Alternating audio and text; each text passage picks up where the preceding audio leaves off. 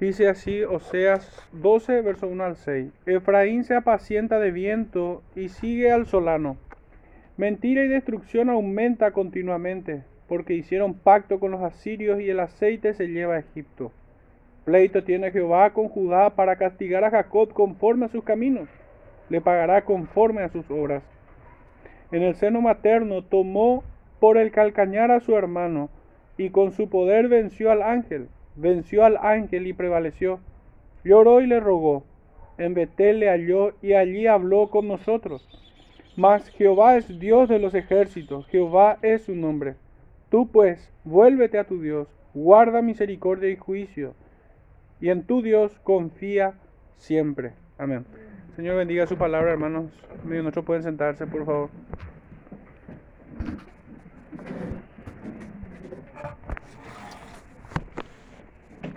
Hermanos, el título de este sermón es ¿Cuánto sigue?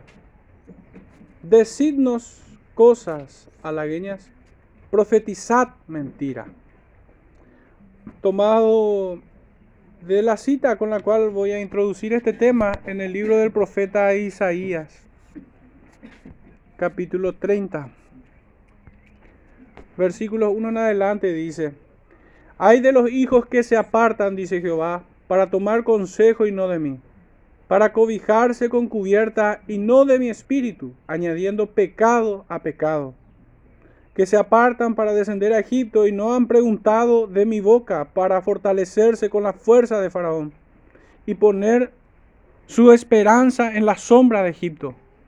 Pero la fuerza de Faraón se os cambiará en vergüenza y el amparo en la sombra de Egipto en confusión. Cuando estén sus príncipes en Zoán y sus embajadores lleguen a Anes, todos se avergonzarán del pueblo que no les aprovecha, ni los socorre, ni les trae provecho, antes les será para vergüenza y aún para oprobio. Profecía sobre las bestias del Neguet, por tierra de tribulación y de angustia, de donde salen la leona y el león, la víbora y la serpiente que vuela. Llevan sobre lomos de asnos sus riquezas y sus tesoros sobre jorobas de camellos a un pueblo que no le será de provecho. Ciertamente Egipto en vano e inútilmente dará ayuda. Por tanto yo le di voces, que su fortaleza sería estarse quieto. Ve pues ahora y escribe esta visión en una tabla delante de ellos y regístrala en un libro para que quede hasta el día postrero eternamente y para siempre. Porque este pueblo es rebelde, hijos mentirosos, hijos que no quisieron oír la ley de Jehová que dicen a los videntes, no veáis, y a los profetas, no nos profeticen lo recto, decidnos cosas halagueñas, profetizad mentiras. Dejad el camino, apartaos de la senda, quitad de nuestra presencia al Santo de Israel. Por tanto, el Santo de Israel dice así, porque desechasteis esta palabra y confiasteis en violencia y en iniquidad, y en ellos os habéis apoyado, por tanto os será este pecado como grieta que amenaza ruina extendiéndose en una pared elevada, cuya caída viene súbita y repentinamente, y se quebrará como se quiebra un vaso de alfarero, que sin misericordia lo hacen pedazos, tanto que entre los pedazos no se haya tiesto para traer fuego del hogar o para sacar agua del pozo. Verso 15. Porque así dijo Jehová el Señor, el Santo de Israel, en descanso y en reposo seréis salvos, en quietud y en confianza será vuestra fortaleza. Y no quisisteis, sino que dijisteis, no, antes huiremos en caballos, por tanto nosotros, vosotros huiréis sobre corceles veloces, cabalgaremos, por tanto serán veloces vuestros perseguidores. Un millar huirá a la amenaza de uno, a la amenaza de cinco huiréis vosotros todos hasta que quedéis como mástil en la cumbre de un monte y como bandera sobre una colina. Amén. Ciertamente este texto nos presenta de manera muy precisa lo que estaba ocurriendo o lo que sigue ocurriendo al tiempo que el profeta Oseas no desmaya en predicarle a un pueblo duro de cerviz, incircunciso de corazón, rebelde hasta la médula. Fíjense cuán claro es el contraste que tenemos a este pueblo apóstata con el verdadero Israel. Con el verdadero Israel de Dios. Ellos no quisieron oír. El verso 9 claramente lo dice. Este pueblo es rebelde, hijos mentirosos. Hijos que no quisieron oír la ley de Jehová. Al punto que se atrevían a decir, no veáis. Y a los profetas decían, no profeticéis lo recto. Decidnos cosas halagueñas. Profetizad mentira. Hermanos, esto es lo que todo incircunciso quiere oír. Mentiras, cosas halagueñas. Prefieren que uno le hable de la autoestima, de cuán valioso es, de cuán hermoso es, de cuánto el Señor necesita de él, cuántos talentos tiene. Al punto que obviamente es Cristo quien mengua para que ellos crezcan. Esa, esa es la lógica espiritual que estos incircuncisos tienen. El día de hoy y así también en aquellos días. Se jactaban de ser hijos de Abraham. Se jactaban de tener por padre a Jacob. Decían que los patriarcas eran suyos. Según la carne pudiera ser, pero no según el espíritu. No eran hijos de la promesa. Sino más bien eran hijos de ira.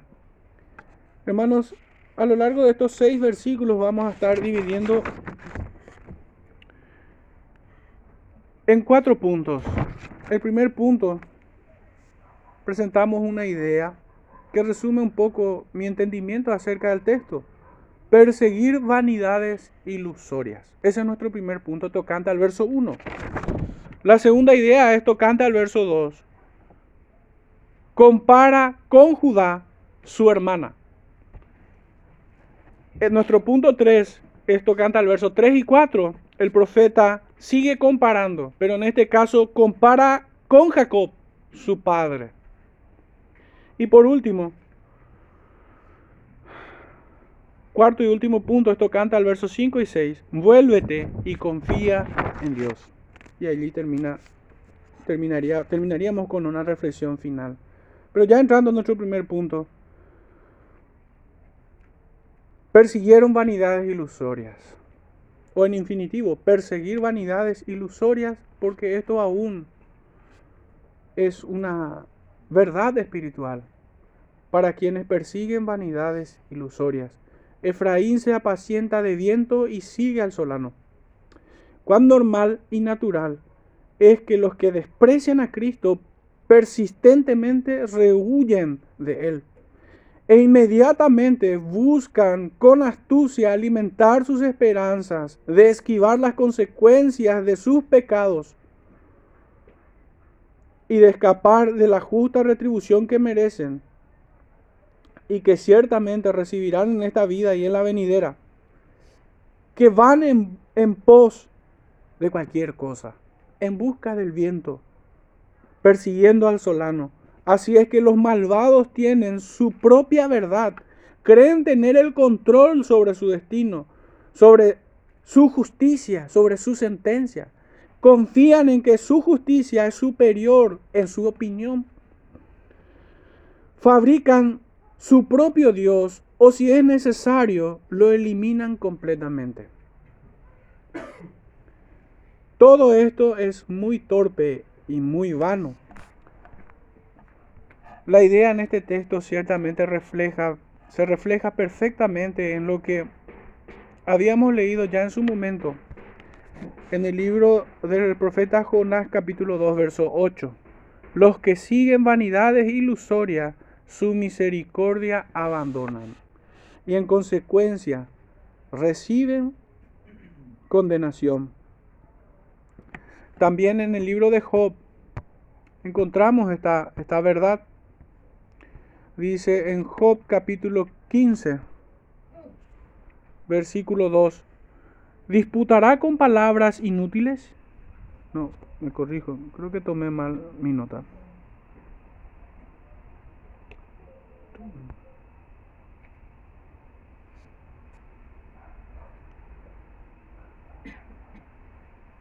No, tomé mal minuto. Jeremías 22, 2.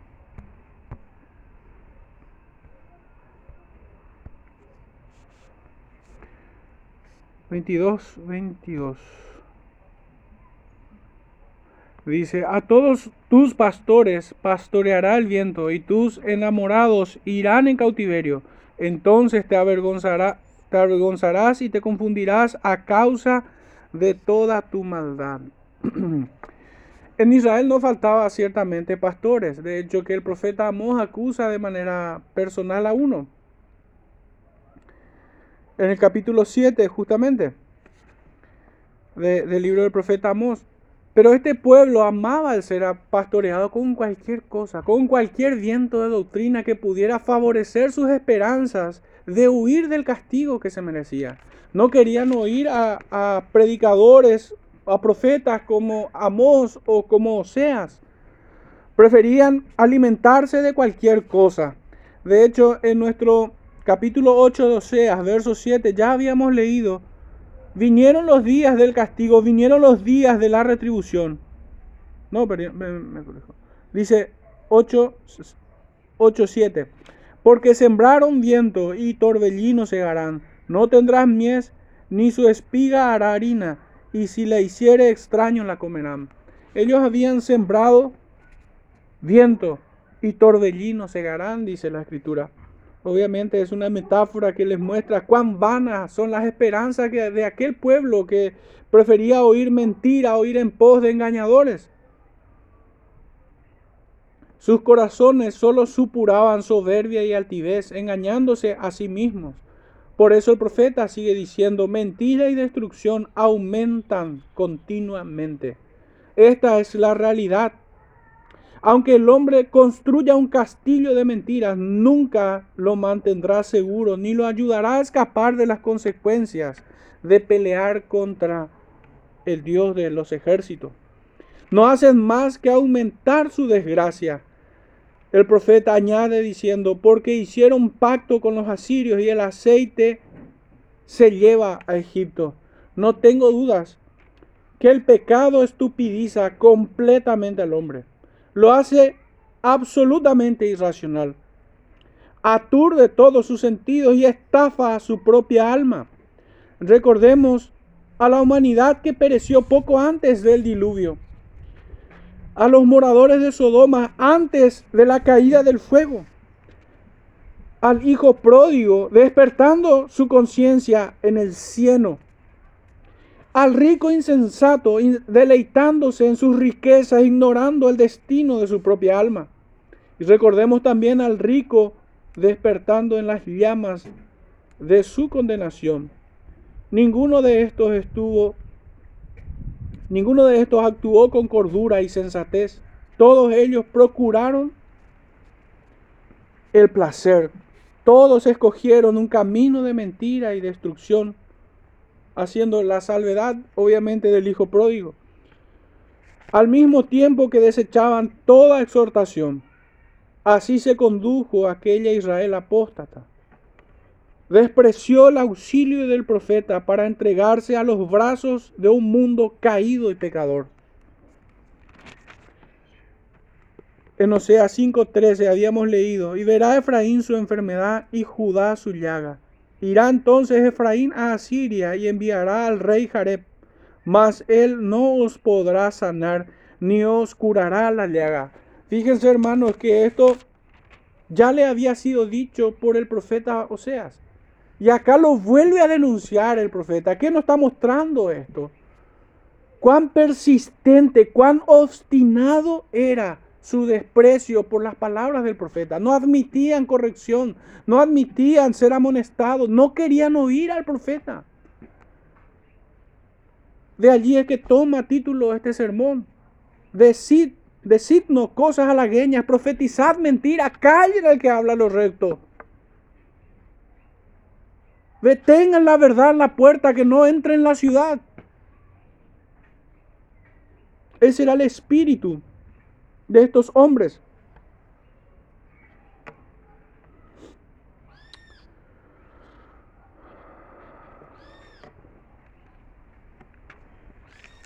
No querían oírlo.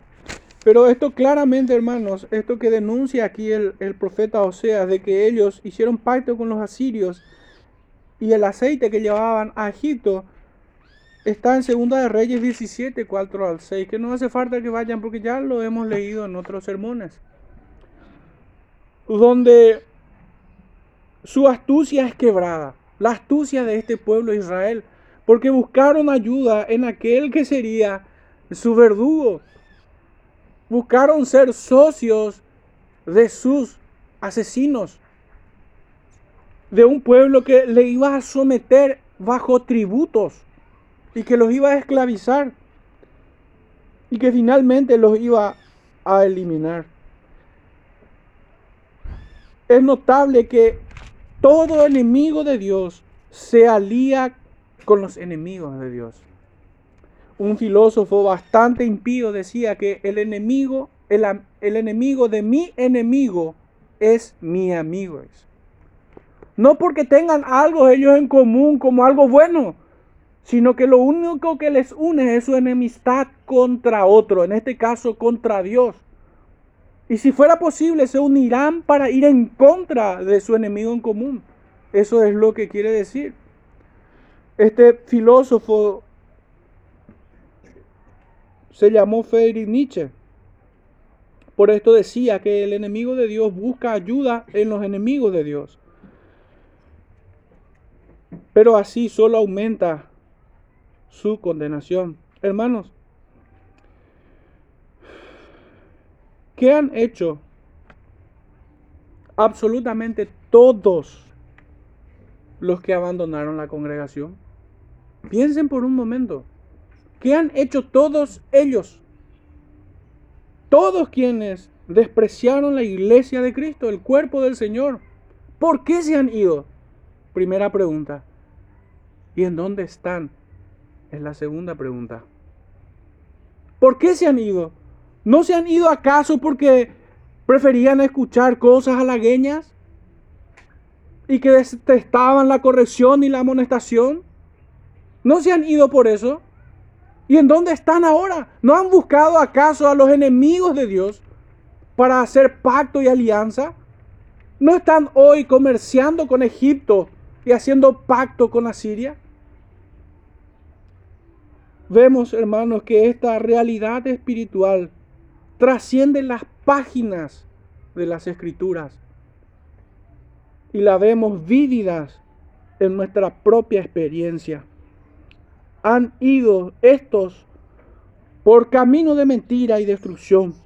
Buscaron refugio en el mundo, hicieron pacto con Asiria y comercian con Egipto hoy. Abandonaron su misericordia yendo en pos de vanidades ilusorias. Nuestro segundo punto. El profeta Oseas compara a Israel con su hermana Judá.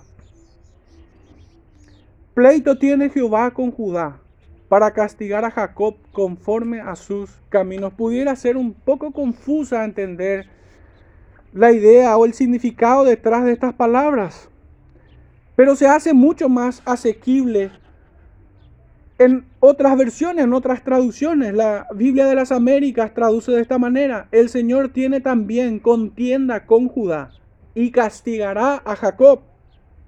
En la Reina Valera contemporánea dice, el Señor tiene pleito con Judá, va a castigar a Jacob por sus acciones. Y por último tomo la nueva traducción viviente, donde dice, Ahora el Señor presenta cargos contra Judá. Está a punto de castigar a Jacob por todos sus caminos engañosos. La intención del profeta queda clara. Pues en todo su discurso no hace más que intentar persuadir a un pueblo rebelde con todos los recursos posibles. En este punto los lleva a pensar que cuál sería nuestro destino, Israel, debiera de pensar o el profeta procura llevarle a esta meditación de cuál sería nuestro destino si Judá, que no pecó como nosotros, será castigada por el Señor. ¿Cuánto más nosotros?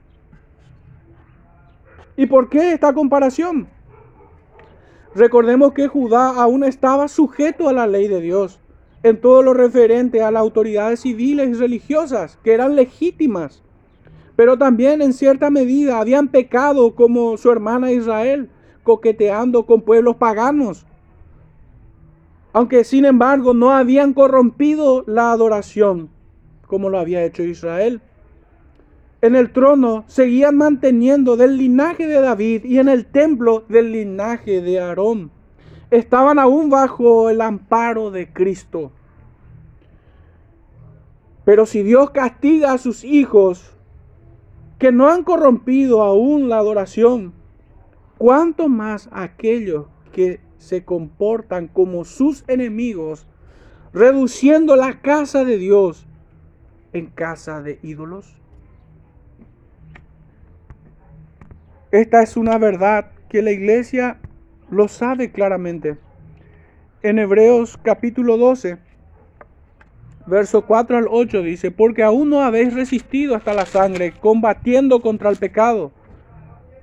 Y habéis ya olvidado la exhortación que como hijos se os dirige, diciendo, Hijo mío, no menosprecies la disciplina del Señor, ni desmayes cuando eres reprendido por Él porque el Señor al que ama disciplina y azota a todo el que recibe por hijo. Si soportáis la disciplina, Dios os trata como a hijos, porque ¿qué hijo es aquel a quien el Padre no disciplina? Pero si se os deja sin disciplina, de la cual todos han sido participantes, entonces sois bastardos y no hijos. Saltando al verso 11, dice, es verdad que ninguna disciplina al presente parece ser causa de gozo sino de tristeza, pero después da fruto apacible de justicia a los que en ellas han sido ejercitados. Vemos entonces, hermanos, que Judá será disciplinada como a un hijo y será castigada aún como a un hijo, pues aún permanece bajo la sombra de Jesucristo. Pero este amor del Señor no es un amor que se complace en el pecado, no es un amor que que fortalece la iniquidad, sino todo lo contrario, sino que corrige y aún arranca y aún corta si es necesario, preservando así la pureza de su pueblo. Por eso el profeta sigue diciendo que a Israel, a Jacob, le pagará conforme a sus obras. Básicamente se hicieron merecedores de maldición al desechar ellos el, linaje de David sobre la casa real, sobre el trono de, Israel, se apartaron de Cristo. Cuando ellos desecharon el sacerdocio del linaje de Aarón, rechazaron a Cristo como su sacerdote. Se habían apartado de ellos, por tanto ellos se hacían merecedores, dignos de toda maldición. Anoche estábamos leyendo en, en Primera de Corintios capítulo 16, verso 22, que el que no amare al Señor Jesucristo sea anatema, sea maldito. También leemos en Gálatas 1, 8 al 9, que maldito aquel que trajere otro evangelio diferente al que ha sido anunciado. Y este pueblo se había apartado de Cristo, se había apartado de, de su ley, de aquellas sombras que prefiguraban a Cristo en el templo y en el trono de David. También leemos en segunda de Timoteo, capítulo 1, versos 8 y 9. Por tanto, no te avergüences de dar testimonio de nuestro Señor ni de mí, preso suyo, sino participa de las aflicciones por el Evangelio según el poder de Dios, quien nos salvó y llamó con llamamiento santo, no conforme a nuestras obras, sino según el propósito suyo y la gracia que nos fue dada en Cristo Jesús antes de los tiempos de los siglos, dice. De esto se habían apartado aquella Israel apóstata. Finalmente tomo un texto más en Judas, verso, 5, verso 15. 14 y 15 dice, de estos también profetizó Enoch, séptimo desde Adán, diciendo, he aquí vino el Señor con sus santas decenas de millares para hacer juicios contra todos y dejar convictos a todos los impíos, impíos de todas sus obras impías que han hecho impíamente y, y de todas las cosas duras que los pecadores impíos han hablado contra él. Aquella Israel debía comparar que si debía compararse con su hermana. Que si ésta siendo aún más recta o en otras palabras, que no había pecado en la medida en la que ellos habían pecado, iba a ser castigada, iba a ser juzgada por el Señor, iba a recibir azotes. ¿Cuánto más ellos? ¿Cuánto más ellos? Que habían despreciado por completo la ley de Dios. Habían despreciado al Señor completamente. Su castigo sería aún mayor, sin duda alguna. Nuestro tercer punto es tocante al verso 3 y 4, donde encontramos una comparación que hace el profeta Oseas con su padre Jacob. Compara a esta Israel apóstata con su padre Jacob. Aquí tenemos tres eventos acerca de Jacob, de cómo buscó a Jehová y procuró su bendición hasta alcanzarlo. Esto sin duda alguna es un humillante y aplastante contraste con esta Israel infiel, que no solo no buscó al Señor, sino que lo resistía y aún se aliaba con aquellos que Jehová detestaba. Fijémonos en el texto, dice, en el seno materno tomó el calcañar a su hermano. Obviamente hace mención de Génesis 25, verso 26 donde vemos que Jacob luchó antes que nadie por alcanzar la bendición que solo hay en Cristo, el primogénito de Dios. Se puede, se puede alcanzar y lo alcanzó. Luchó contra su hermano, luchó contra aquel que el Señor aborrece. Es duro decirlo. Que el Señor aborrecía, pero no podemos ir más allá de lo que la escritura misma nos dice. Pues en Romanos capítulo 9, verso 13 dice, como está escrito a Jacob amé, más a Esaú aborrecí. Jacob luchó contra aquel que el Señor aborrece. Y esto no lo hacía Israel, sino que buscó hacer pacto con Asiria y buscó comerciar con Egipto. Hermanos, no se puede comerciar con el enemigo sino sacar la espada del Evangelio. No podemos ser tan hipócritas de sacar ventaja de alguien que va al infierno. Eso es vil. Eso es vil. Y esto hacía aquella Israel. Jacob no se, no se confabuló con aquel que es aborrecido por Dios, con su hermano Esaú, sino que fue contra él. Dice en el libro del profeta Malaquías, capítulo 1, verso 1 en adelante, profecía de la palabra de Jehová contra Israel por medio de Malaquías. Yo os he amado, dice Jehová, y dijiste, ¿en qué nos amaste? ¿No era Saúl hermano de Jacob? dice Jehová, y amé a Jacob, y a Esaú aborrecí, y convertí sus montes en desolación, y abandoné su heredad para los chacales del desierto. Cuando Edom dijere, nos hemos empobrecido, pero volveremos a edificar lo, arruinado, así ha dicho Jehová de los ejércitos, ellos edificarán y yo destruiré, y les llamarán territorio de impiedad y pueblo contra el cual Jehová está indignado para siempre. Y vuestros ojos lo verán y diréis, sea Jehová engrandecido más allá de los límites de Israel. El Hijo honra al Padre y el siervo a su Señor. Si pues soy yo Padre, ¿dónde está mi honra? Y si soy Señor, ¿dónde está mi temor? Dice Jehová de los ejércitos a vosotros, oh sacerdotes, que menospreciáis mi nombre y decís, ¿en qué hemos menospreciado tu nombre? En que ofrecéis sobre mi altar pan inmundo. Y dijisteis, ¿en qué te hemos deshonrado? En que pensáis que la mesa de Jehová es despreciable. Así se comportó Esaú despreciando por un plato de lentejas su primogenitura. Así se comportó esta Israel, que desechó la verdadera adoración en el templo por su propia adoración idólatra, fruto de una imaginación diabólica, apartándose de la ley de Dios. No fue como su padre Jacob, Y es que todo escogido por el amor electivo del Padre extiende su mano hacia Cristo, como lo hizo Jacob, procurando alcanzarlo, alcanzarlo a él, a Cristo, en el poder del Espíritu Santo. Aunque para ello tenga que manotear toda mano que se interpone entre su alma y su amado Salvador. Esto fue lo que hizo Jacob.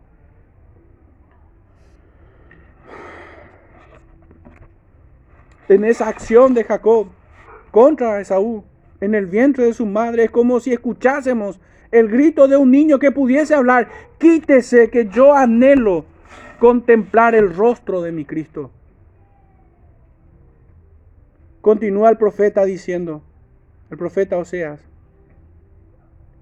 y con su poder venció al ángel venció al ángel y prevaleció. Este es el segundo evento que encontramos acerca de Jacob y con la cual el profeta Oseas compara a esta Israel apóstata con su padre Jacob.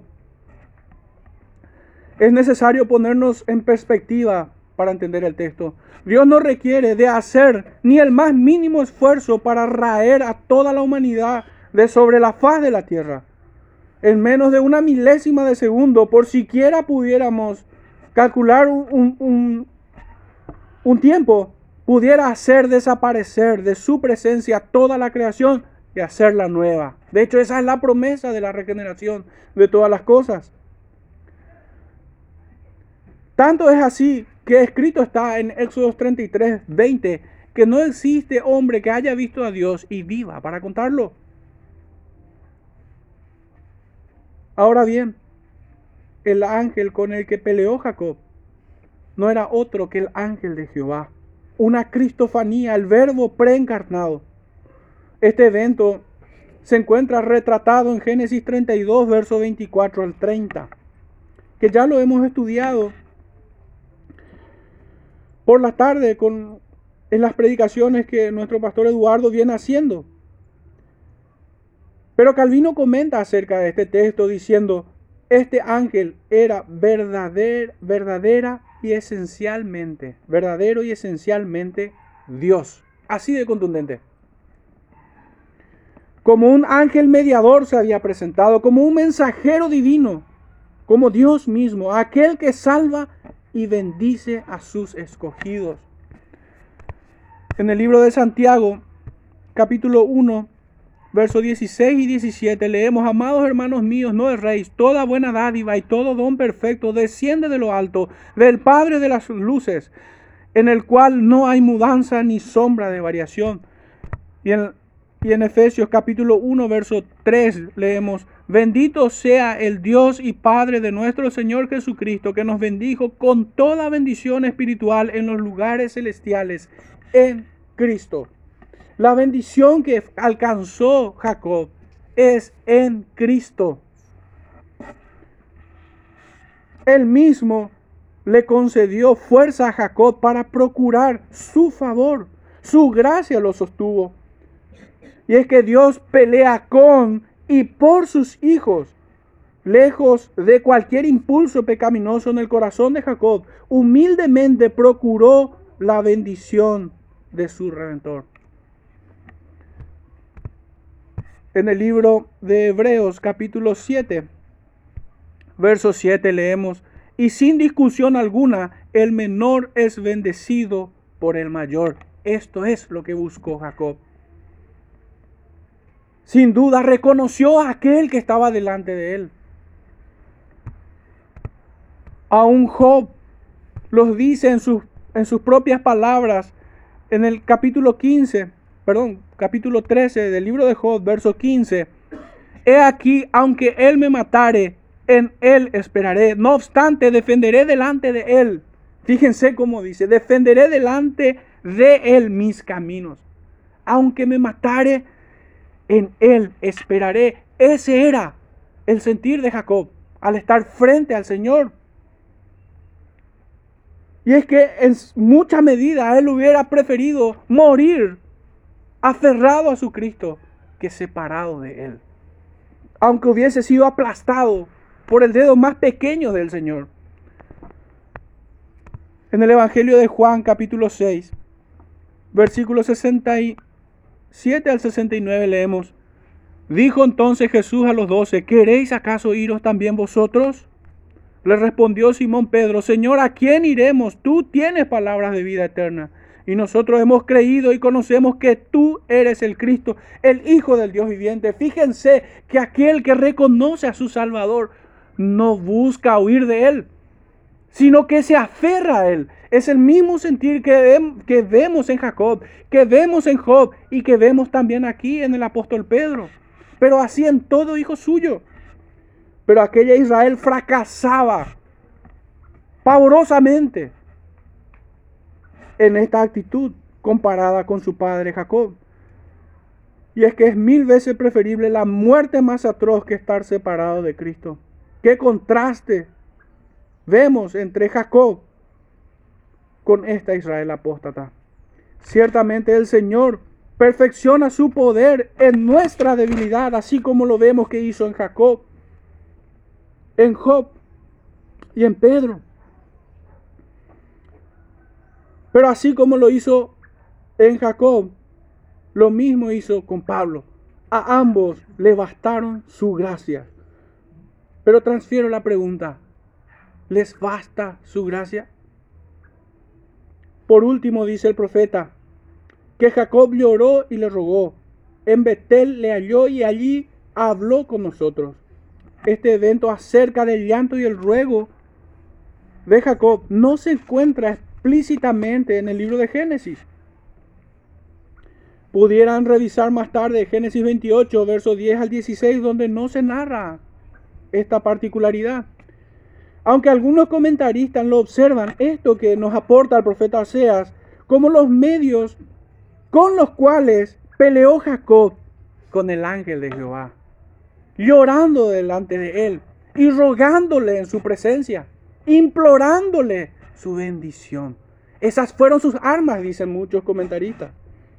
Y ciertamente esto ha de esperarse, pues vemos a un Jacob humillarse delante de su hermano, cuanto más frente a aquel Cristo preencarnado. Es muy lógico lo que vemos aquí. Jacob halló, o mejor dicho, Dios le halló a Jacob en Betel. Pero la Israel apóstata convirtió la casa de luz en idolatría. Un absoluto contraste. Israel había fracasado siendo comparado con su hermana Judá y con su padre Jacob. Así es que entramos en nuestro cuarto y último punto tocante al verso 5 y 6, donde escuchamos decirles al profeta, vuélvete y confía en Dios. Dice el verso 5, mas Jehová es Dios de los ejércitos, Jehová es su nombre. Estas palabras son como, un, como una cachetada en el rostro de un incrédulo muy imbécil, al punto que no comprendía seriamente la gravedad de su situación y tampoco pudiera dimensionar la inmensidad de su enemigo, que en este caso es el Dios de los ejércitos. El Señor se presentaba por boca del profeta como un Dios de guerra, presto para aniquilarlos. Ellos eran su enemigo, pero estos eran en su incredulidad tan imbéciles que ni siquiera reconocían a quién tenían enfrente y contra quién estaban peleando. Un poco se dibuja esta escena cuando en Hechos capítulo 9 nosotros vemos que el Señor le dice, dura cosa te es dar coces contra el aguijón. Pablo como pateando un clavo, solo podía estropearse. Y es que no hay forma que un solo enemigo pudiera ser mella en el poderoso Dios de los ejércitos. Ellos habían olvidado a Jehová, pese a que habían recibido tal instrucción. En Éxodo capítulo 3, verso 15, leemos, además dijo Dios a Moisés, así dirás a los hijos de Israel, Jehová el Dios de vuestros padres, el Dios de Abraham, Dios de Isaac y Dios de Jacob, me ha enviado a vosotros. Este es mi nombre para siempre. Con él se me recordará por todos los siglos. Ciertamente el profeta, a modo de una cachetada con estas palabras, sacude la conciencia y les recuerda quién es Él. Porque en su estupidez habían olvidado su nombre. No temían delante de Él. Su religión no era otra cosa que mandamientos de hombres y no el temor de Dios en sus corazones. Dice el profeta Isaías, texto muy recordado por nosotros, en Isaías capítulo 8, verso 13. A Jehová de los ejércitos, a Él santificad, sea Él vuestro temor y Él sea vuestro miedo. Pero este pueblo se comportaba como si no conociese al Señor, pues no tenían miedo, no temían delante de Él, no se santificaban en su, en su presencia, sino que aún se atrevían a ir en contra de sus designios. Por eso finalmente el profeta le dice en el verso 6 a este pueblo, tú pues vuélvete a tu Dios y guarda misericordia y juicio, y en tu Dios confía siempre.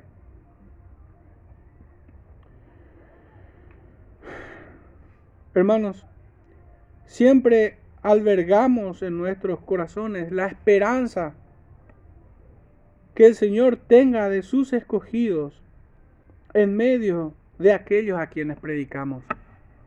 El profeta aquí no se para a predicar a una Israel con el deseo morboso de solamente provocarles a ira, aunque esto es inevitable que ocurra. El Señor, como ningún otro hombre, hombre sufrió esta persecución en su ministerio. Le detestaban. Una y otra vez buscaban piedra para apedrearlos. Pero así fue todo profeta suyo. Es detestado. Pero a pesar de esta realidad, debemos pararnos como Esteban en los días de su muerte, predicándole a un pueblo con la esperanza de que el Señor salve al menos uno. Recordemos que ese fue el ejemplo de nuestro padre Abraham. Abraham intercedió por Sodoma y Gomorra. Por 50, por 40, por 30, por 20, por 10, por uno siquiera. Ese es el sentir que vemos finalmente en este profeta. Que a pesar de las muchas adversidades y contrariedades que producía su predicación en este pueblo, incansablemente. Predicaba una y otra vez con la esperanza de que al menos uno viniese a salvación. Hermanos, ese debe ser también nuestro corazón.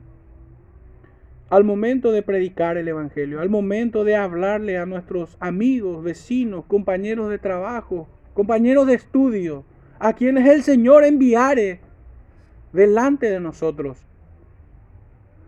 Debemos hablarles con la esperanza de que el Señor despierte su alma de la condenación en la que se encuentra, que sea traído de las tinieblas a su luz admirable, que el Señor le conceda vida aún estando muerto en sus delitos y pecados.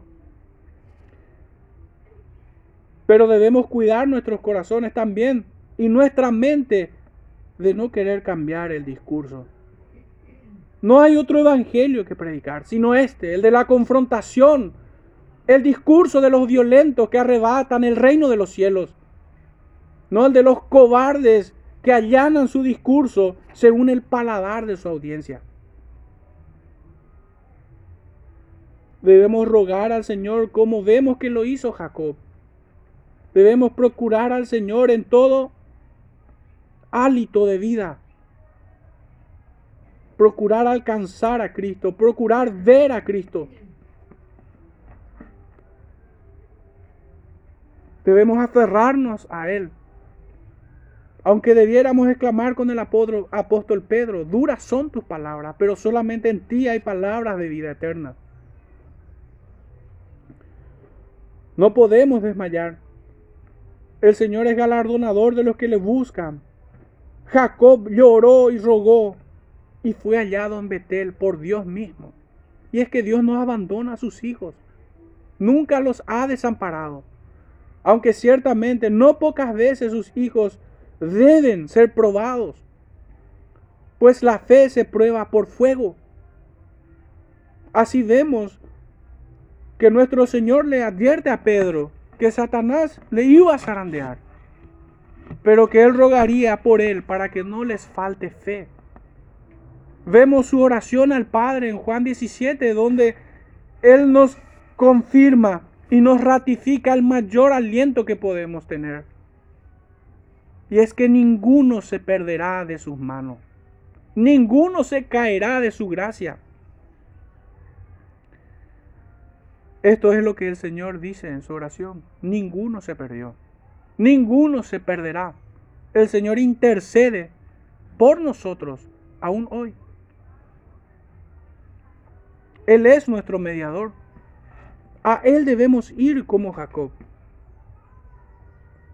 El no hacerlo es deslizarnos hacia esta Israel apóstata. El apartarnos de su ley y no adorarlo como conviene a todo creyente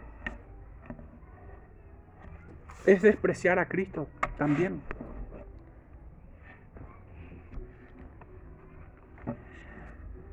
Escuchaba esta mañana una predicación donde se hacían eco de las palabras de John Owen, donde él decía que la tentación no puede ser resistida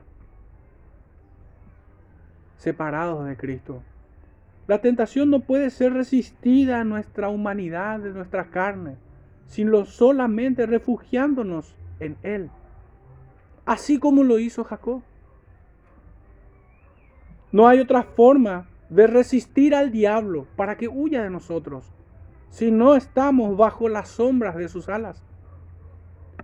Y hermanos, esto no es una abstracción, no es una máxima que nosotros debamos escribir en un papel y colgarla en la pared. Es refugiarnos en sus palabras. Es yendo a la oración una y otra vez.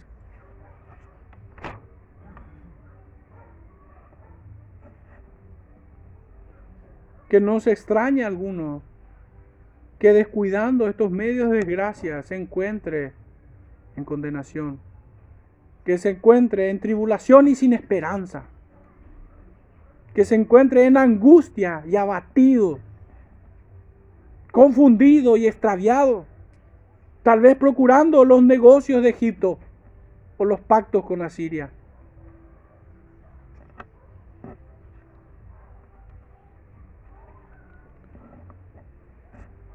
El profeta le dice, vuélvete. Esto significa arrepentirse, venir en arrepentimiento y fe al Señor, abandonar la vida de pecado. Que todo aquel que invoca del, el nombre de Cristo sea parte de toda iniquidad. Nosotros no podemos perseverar en Cristo y en el pecado. No se puede. Uno debe menguar. Y en todo nacido de nuevo es el pecado quien es sofocado y aplacado. Y Cristo es quien crece en nuestro interior. Hermanos, debemos examinarnos no sea que nosotros nos deslicemos hacia este camino de muerte y destrucción, de mentira y destrucción, en el cual se conducía aquella Israel. No debemos conformarnos con pensar que estamos bien, pues la instrucción apostólica es que el que esté firme mire que no caiga. No nos hagamos sabios nuestra propia opinión, Hermanos, nuestras oraciones nunca bastan. Siempre necesitamos ir más al Señor.